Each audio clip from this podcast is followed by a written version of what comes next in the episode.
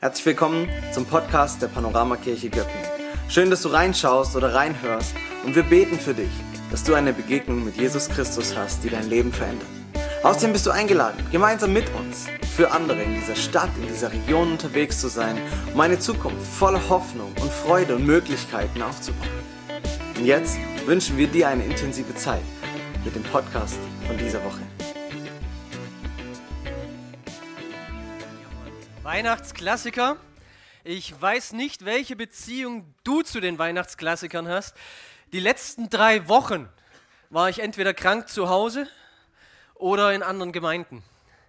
Deswegen, ich habe keinen der Klassiker hier miterlebt, aber ich durfte sie aussuchen und vorbereiten und habe äh, Arno und Bernd geschrieben, hey, die und die Klassiker, die würde ich gerne aussuchen. Hier, sucht euch was aus, über was würdet ihr gerne predigen.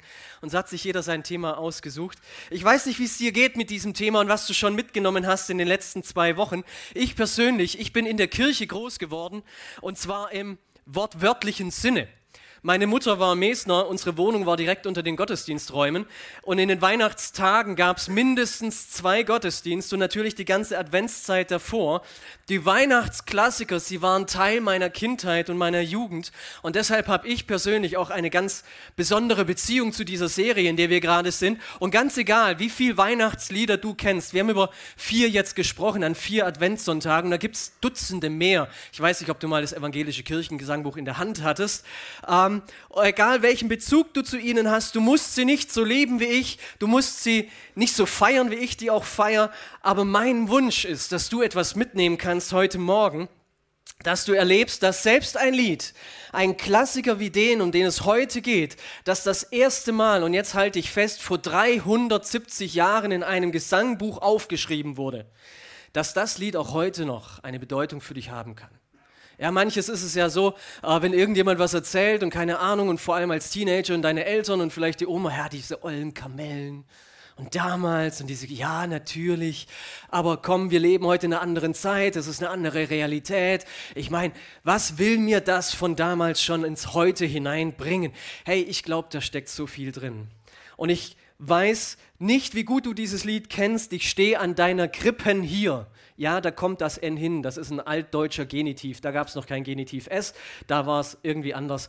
Aber ich weiß nicht, wie du es kennst. Ich freue mich schon seit Wochen darauf, dich mit hineinzunehmen, was dieser Klassiker an Bedeutung hat für Millionen von Menschen auf der ganzen Welt, die dieses Lied seit fast 400 Jahren singen. Und ich möchte dich mit hineinnehmen, ein bisschen in die Zeit und die Situation, die Geschichte, wie dieses Lied oder in der dieses Lied entstanden ist. Die vielleicht persönliche Situation des Liedschreibers. Ich weiß nicht, ob du den Namen Paul Gerhardt schon mal gehört hast. Vielleicht.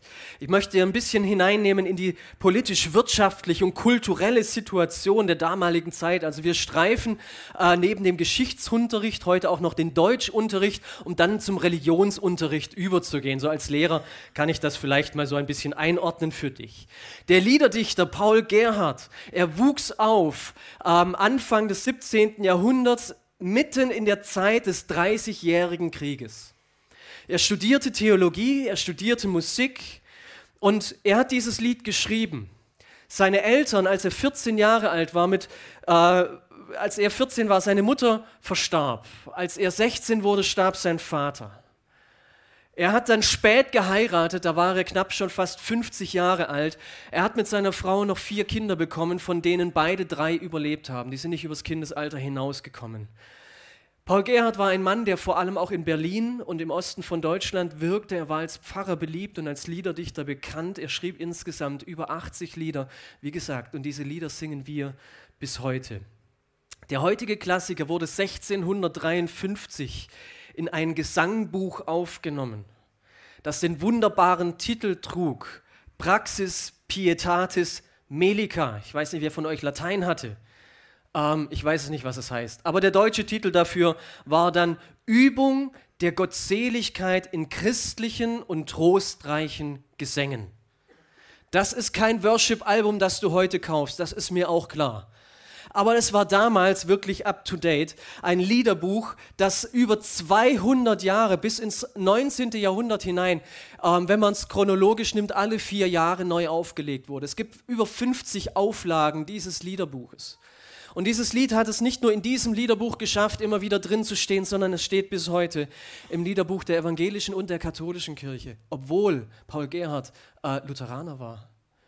Gottseligkeit, dieser Titel in diesem Liederbuch heißt übrigens so viel wie ein, einen Zustand der vollen Zufriedenheit zu erreichen, des Glücklichseins in Gott. Ich weiß nicht, ob du das bist heute Morgen, ob du das von dir sagen kannst, hey, ich bin voll zufrieden glückselig. Hey, alles Glück der Welt, es gehört mir, denn ich habe Gott an meiner Seite. Und du gehst nach Hause, der Tag ist schön, du freust dich auf den Montag, wenn du wieder zur Arbeit gehen kannst. Wenn das dein Zustand ist, preis dem Herrn, teile es mit allen anderen. Und wenn nicht, dann hast du in diesem Liederbuch, das damals verfasst wurde, ein Lied, über das wir heute sprechen, das dir genau das vermitteln möchte, dass du dahin kommst.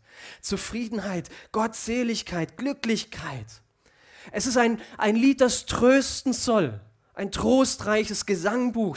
Da stand dieses Lied drin. Das heißt, in allem Schmerz und alles Leid, wenn das gemindert wird, das, das hat was mit Tröst zu tun. Also, wenn du in irgendeinem negativen Gedankenkarussell steckst, dem du entkommen möchtest. Ich habe hier einen Klassiker, der vor 400 Jahren schon genau dazu herhalten sollte, dass das passiert dass du Trost erfährst, auch in schwierigen Zeiten. Und das einfach mal festzuhalten, welchen Charakter dieses Lied hat. Geschrieben wurde das Lied dann wahrscheinlich Ende des Dreißigjährigen Krieges, vielleicht kurz danach, aber auf jeden Fall in einer Zeit, die du so damals ähm, heute nicht zurückhaben möchtest. Wir reden auch heute gerade aktuell viel über den Krieg in Europa. Wir sehen, welches Leid damit einhergeht. Flucht, Vertreibung, Not, Leid, Familien, die getrennt werden, Menschen, die aus der Mitte des Lebens gerissen werden, weil irgendjemand meint, dass sein Schnitzel auf seinem Teller zu klein ist oder jemand anders ein größeres hat. Und der 30-jährige Krieg, einhergehend mit all den Seuchen, mit Pest, kein Corona, nur Pest, ähm, sorgte für verschiedenste Konflikte und dafür, dass, dass ganze Landstriche entvölkert wurden. Man nimmt an, dass 30 Prozent der Bevölkerung im Heiligen Römischen Reich deutscher Nationen starb in dieser Zeit. In Württemberg geht man davon aus, dass 50 bis 70 Prozent der Menschen starben. Die Wirtschaft lag in vielen Orten am Boden, sodass man zum Beispiel in Wien noch 100 Jahre später die Ausmerkung, äh, Auswirkung dieser Zeit spürte. Und auch kulturell war diese Zeit nicht folgenlos. Wir wechseln jetzt so langsam über in die Barockepoche, Deutschunterricht. Stellt euch schon mal drauf ein. Ja? Ähm, in dieser Zeit des Barocks war das Bewusstsein geprägt von der Vergänglichkeit, vom Ernst des Lebens, von der Suche nach Tugend dass man jetzt irgendwie, ja, und wem will man es verübeln, wenn um dich rum alles zusammenbricht, dass du irgendwie versuchst, noch Halt zu finden. Wie soll das Leben fröhlich und ernst, äh, äh, fröhlich und frei sein, wenn so viel Not und Leid vor deiner täglichen Haustür steht? Das prägt dich, das prägt deine Denkweise, aber gleichzeitig, und das ist das Verrückte dran, entwickelt es sich an bestimmten Orten, an denen man es sich leisten konnte, vor allem in den Städten, vor allem in dieser herrschenden Elite in den einflussreichen Familien eine Gegenbestrebung. Der eigenen Vergänglichkeit begegnete man mit Prunk und Party, Feudalismus. Ludwig XIV., ich weiß nicht, wie es auf Französisch heißt, der Sonnenkönig. Das ist die Zeit. Ja, die Überbleibsel 150 Jahre später, Marie Antoinette auf die Frage, äh, das Volk hat nichts zu essen, kein Brot ist da, ihre Antwort, ja, dann sollen sie halt Kuchen essen. Ja, ich weiß nicht, ob du dich ein bisschen hineinfühlen kannst, auf das, die, die, diese Suche nach Tugend. Äh, sie wurde damit ähm, konfrontiert, dass man einen skandalösen und schamlosen Lebensstil wählte. Und natürlich fanden sich diese ganzen Gegensätze dieser Zeit, die man damals wahrnehmen könnte, eben auch in der Literatur wieder, in der Lyrik und auch bei Paul Gerhardt. Dazu kommt, dass beim Schreiben in dieser Zeit oft auf, auf Metaphern zurückgegriffen wurde, auf eine Bildsprache. Vielleicht habt ihr das beim Singen gerade festgestellt, da, wie viele Bilder da drin stecken. Um mal kurz zu erklären, was eine Metapher ist. Eine Metapher, manche sagen, eine Metapher ist ein Vergleich. Nein, das stimmt so nicht. Eine Metapher nutzt ein Bild und will bewusst und gezielt Emotionen transportieren, eine Gefühlslage erzeugen, Atmosphäre erzeugen. Wenn du zu deinem Schatz sagst, Schatz, du bist meine Sonne, dann ist das eine Metapher. Und mit dieser Metapher sagst du, Schatz, du bist für mich das Licht in meiner Dunkelheit. Mit dir halte ich auch die dunklen Wintertage aus.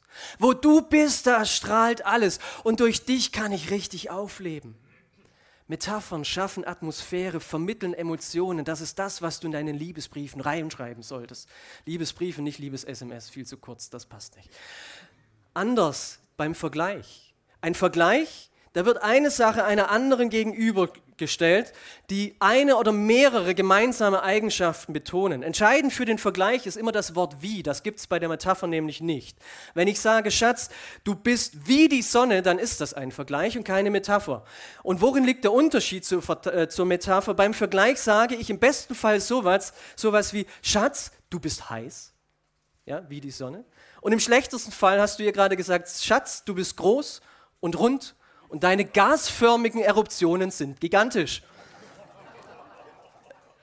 Halten wir das einfach mal fest für unseren heutigen Klassiker. Und lasst uns mit hineinnehmen, einfach auch in diese Bildsprache, die Paul Gerhard verwendet, nachzuspüren, worum es ihm geht.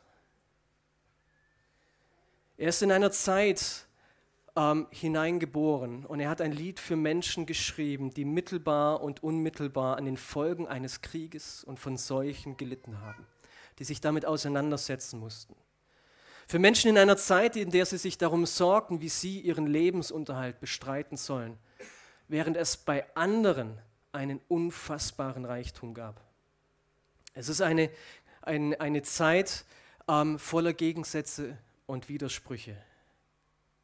Und ich weiß nicht, wenn du das einfach nimmst, diese Beschreibung, wie sehr du dich in der heutigen Zeit wiederfindest. Und dieses Lied wurde geschrieben, um Menschen zu trösten, um Menschen dazu zu bringen, darüber nachzudenken, dass egal wie ihr Leben aussieht, dass sie einen Zustand der Zufriedenheit und des Glücklichseins erreichen können. Ursprünglich hatte das Lied mal 15 Strophen. Neun davon stehen bis heute im Gesangbuch. Wir haben vier gesungen, nicht mal die Hälfte. Die ersten Strophen, sie drehen sich dabei vor allem darum, was das Kind in der Krippe für mich getan hat. Wir kamen im, im, im Lobpreis von, von diesem Song Waymaker und sind hineingegangen in dieses Weihnachtslied. Und ich denke, das ist das, was es am besten ausdrückt. Dass in der Krippe jemand liegt, der eigentlich ein Wegbereiter ist. Und was mich an diesem Lied immer wieder neu bewegt, ist, dass der Text eben nicht in einem, einem ganz allgemeinen Wir geschrieben ist oder auf irgendeiner Metaebene, wo ich das Kind in der Krippe besinge, wo ich irgendwelche Bibelverse rezitiere. Wenn ich das Lied singe, dann singe ich das Lied. Wer steht an der Krippe? Hier ich. Und damit ist der Text, auch wenn er 1653 veröffentlicht wurde, vollkommen im Hier und Jetzt. Ich stehe an deiner Krippen hier, heute, 18. Dezember 2022. Ich, Markus.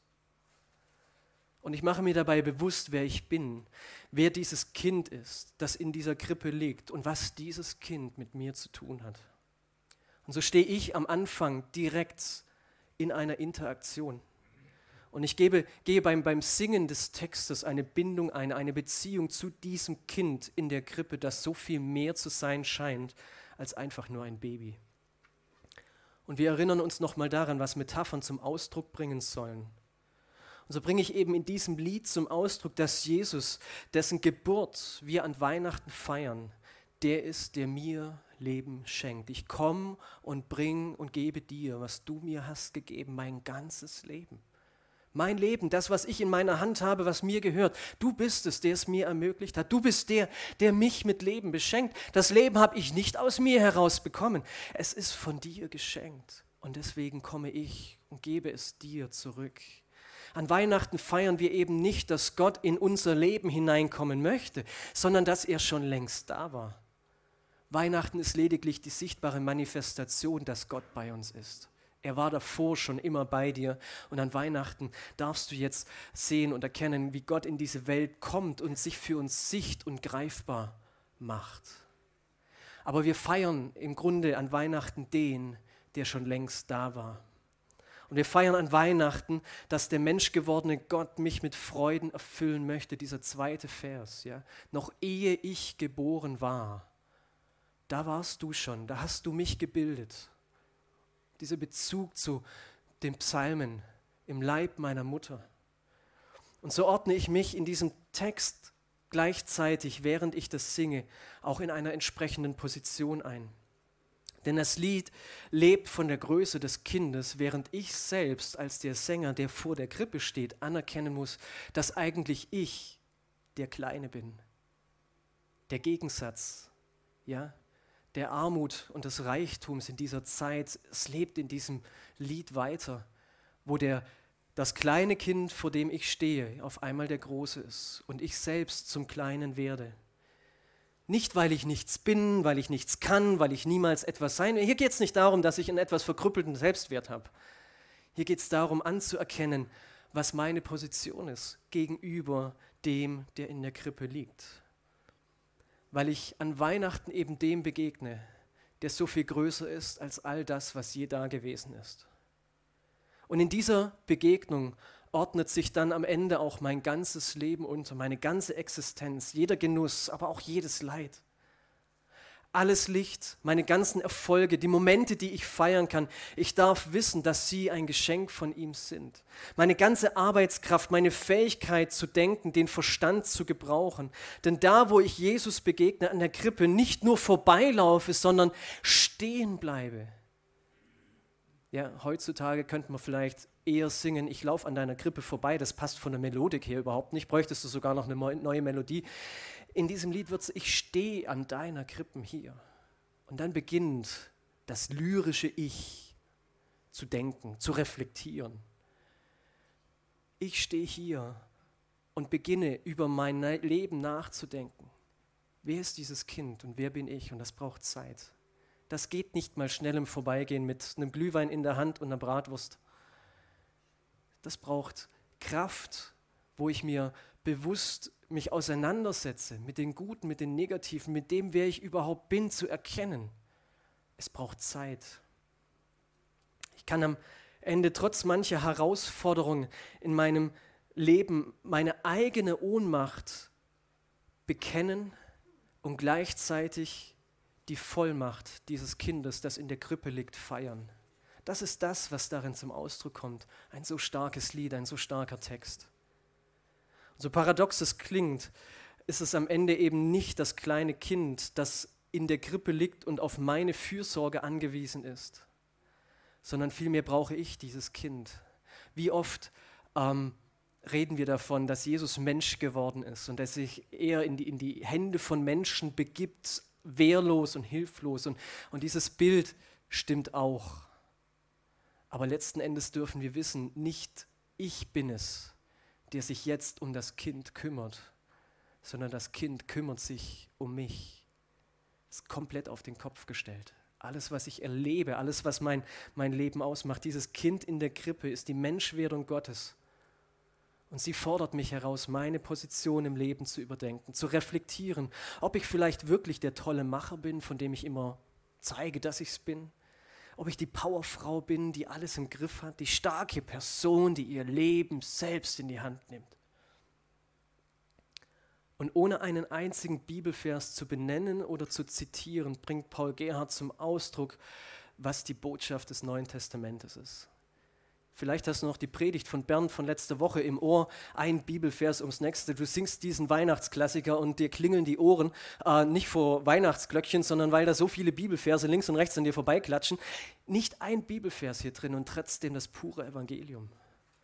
Nämlich nicht auf dem zu beharren, was ich bin, mich willensstark durchzusetzen, sondern dass ich bereit bin, meine Position aufzugeben, mein Leben niederzulegen oder wie Paulus es eben ausdrückt, den alten Menschen abzulegen und dafür den neuen Menschen das Leben, das Gott mir bietet, anzunehmen und anzuziehen. Epheserbrief, das ist das Thema, worum es geht. Du hast ein neues Leben in Christus. All das, was du erlebst hier in dieser Welt, es ist nicht der Anfang, es ist nicht das Ende, es ist nicht irgendwas dazwischen, es ist einfach nur Vergänglichkeit. Und der, der die Ewigkeit hat für dich, er kommt und bietet dir diese Ewigkeit an und du darfst sie annehmen als ein Geschenk von ihm. Du darfst ein neues Leben beginnen, ein neues Leben leben. Und da, wo du stehst und lebst und was in deiner Umwelt sich um dich herum ausbreitet und was du dort alles erkennst und, und wo es den einen gut geht und die Ungerechtigkeit und den anderen geht es schlecht und, und alles, was es damit auf sich hat. Du darfst diese Dinge nehmen und, und sie müssen dich nicht zerstören, sondern du darfst erkennen darin, dass Gott mehr für dich hat eine Perspektive der Ewigkeit, ein neues Leben, das er dir schenken möchte, weil die Zerrissenheit dieser Welt nun mal so ist, wie sie ist. Dass ich bereit bin, das bisherige, von dem ich gedacht habe, dass es so gut ist, dass ich bereit bin, das hinter mir zu lassen. Das ist das Thema vom Philipperbrief, wie Paulus es beschreibt. Nicht das, was ich hatte, halte ich fest, sondern das, was du mir gibst, das Neue will ich ergreifen. Dem neuen Ziel jage ich nach und ich vergesse, was hinter mir liegt dass ich begreife, dass, dass ich eine neue Schöpfung bin. 2. Korinther. So viele, viele biblische Aussagen, die da drin stecken, allein in diesen, diesem ersten Teil des Liedes, in dem es darum geht, wo stehe ich und wer steht vor mir oder liegt vor mir. Und so geht es eben dann in den folgenden Strophen, die dann kommen, darum, die, das sind die Strophen, die wir heute nicht gesungen haben, wie, wie eine angemessene Reaktion jetzt aussieht auf dieses Kind. Wie kann ich Jesus begegnen? Das ist auch ein schöner Weihnachtsklassiker. Wie soll ich, dir begegnen? wie soll ich dich empfangen und wie begegne ich dir? Und die Antwort von Paul Gerhardt ist im wahrsten Sinne des Wortes sehr blumig beschrieben. Lies das mal zu Hause nach. Du, du lernst tolle Blumen kennen und was man nicht alles machen kann damit. Ähm, Metapher, unterm Strich recht einfach was in, seinem, in, in den Worten zum Tragen kommt, ist, dass es eben darum geht, dass ich beginne, das Kind in der Krippe zu ehren, zu verehren für das, wer es ist. Und dass ich, nachdem ich mir meiner Position gewusst worden bin, eben Jesus auch die Position gebe und ihn an die Position setze, die ihm gebührt. Denn wir wissen alle, dass Weihnachten zwar schöne Feiertage sind, aber danach geht es weiter. Wir wissen, dass Jesus in der Krippe lag, aber dass er älter wurde, dass er erwachsen wurde. Und er war sich, Jesus, sehr wohl seiner Rolle bewusst. Seine Rolle als die Lösung für deine und meine Schuld. Als derjenige, der den Preis für das bezahlt, was du und was ich angestellt haben. Heuki hat es am Ende vom Lobpreis nochmal auf den Punkt gebracht. Darum darfst du Jesus ihm einen ganz besonderen Platz in deinem Leben geben. Nicht einmal nur in der Woche am Sonntagmorgen für 90 Minuten okay, das passt und dann geht es wieder weiter bei mir und dann stelle ich Jesus wieder so ein bisschen in den Schrank und hole ihn dann wieder raus am nächsten Sonntag und jetzt halt auch schon mal am Samstag, dafür aber wiederum eine ganze Woche lang nicht und an dem Sonntag dafür ein bisschen später und da ist sowieso alles anders und so richtig brauche ich Jesus ja dann auch erst wieder im neuen Jahr, ab dem 7. Januar, denn dann geht es wieder sonntags los. Nein, Jesus hat einen anderen Platz verdient. Wo du dir deiner Position bewusst geworden bist, kannst du Jesus an seine Position setzen. Du sollst Jesus vielmehr den Raum in deinem Leben geben, der ihm zugehört. Behandle ihn nicht wie ein Weihnachtsgeschenk.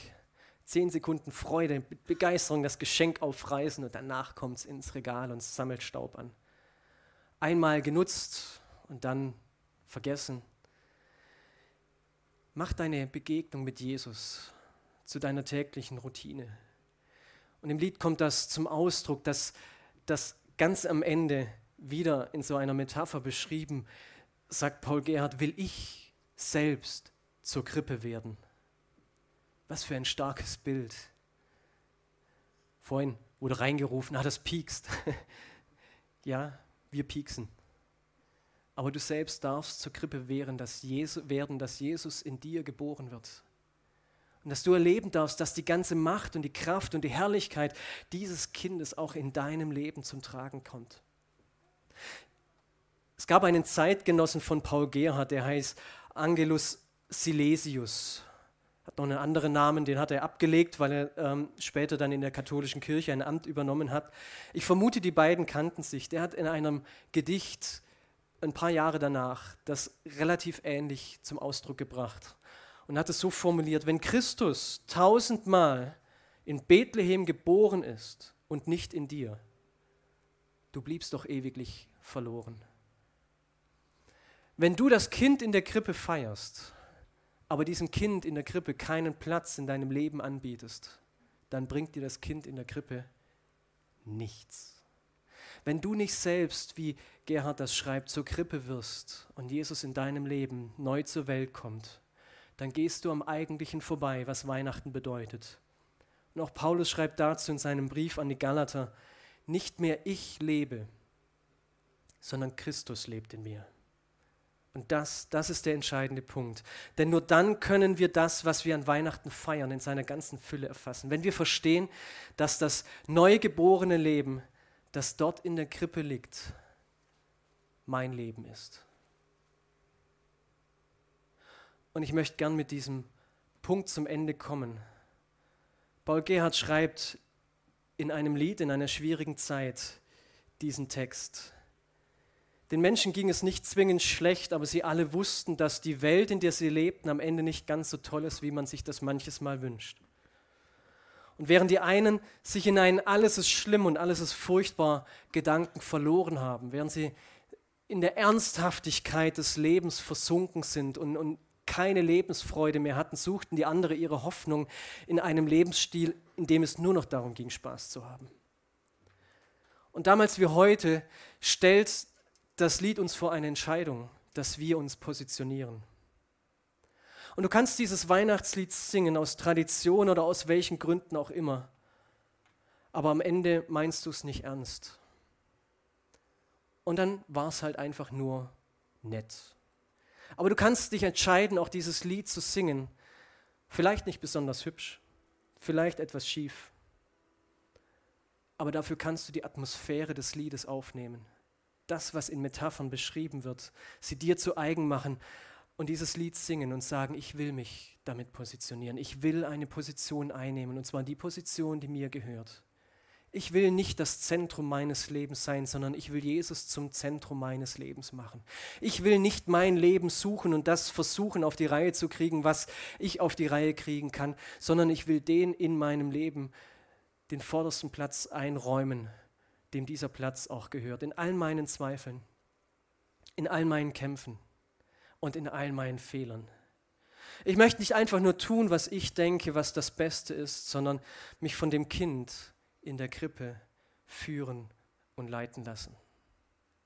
Und da, wo du jetzt bist, möchte ich dich herausfordern, nicht deine Hand zu heben, vielleicht aufzustehen, wenn du das möchtest, mit deinem Herzen auf jeden Fall einen Schritt zu gehen, aber vor allem dich innerlich zu überwinden, jetzt ein Lied zu singen, das so anders ist als das, was wir gerade besprochen haben, zumindest von der Melodie her, aber vom Text eigentlich in die gleiche Richtung geht.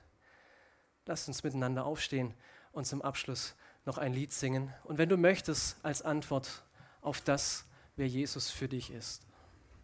Musik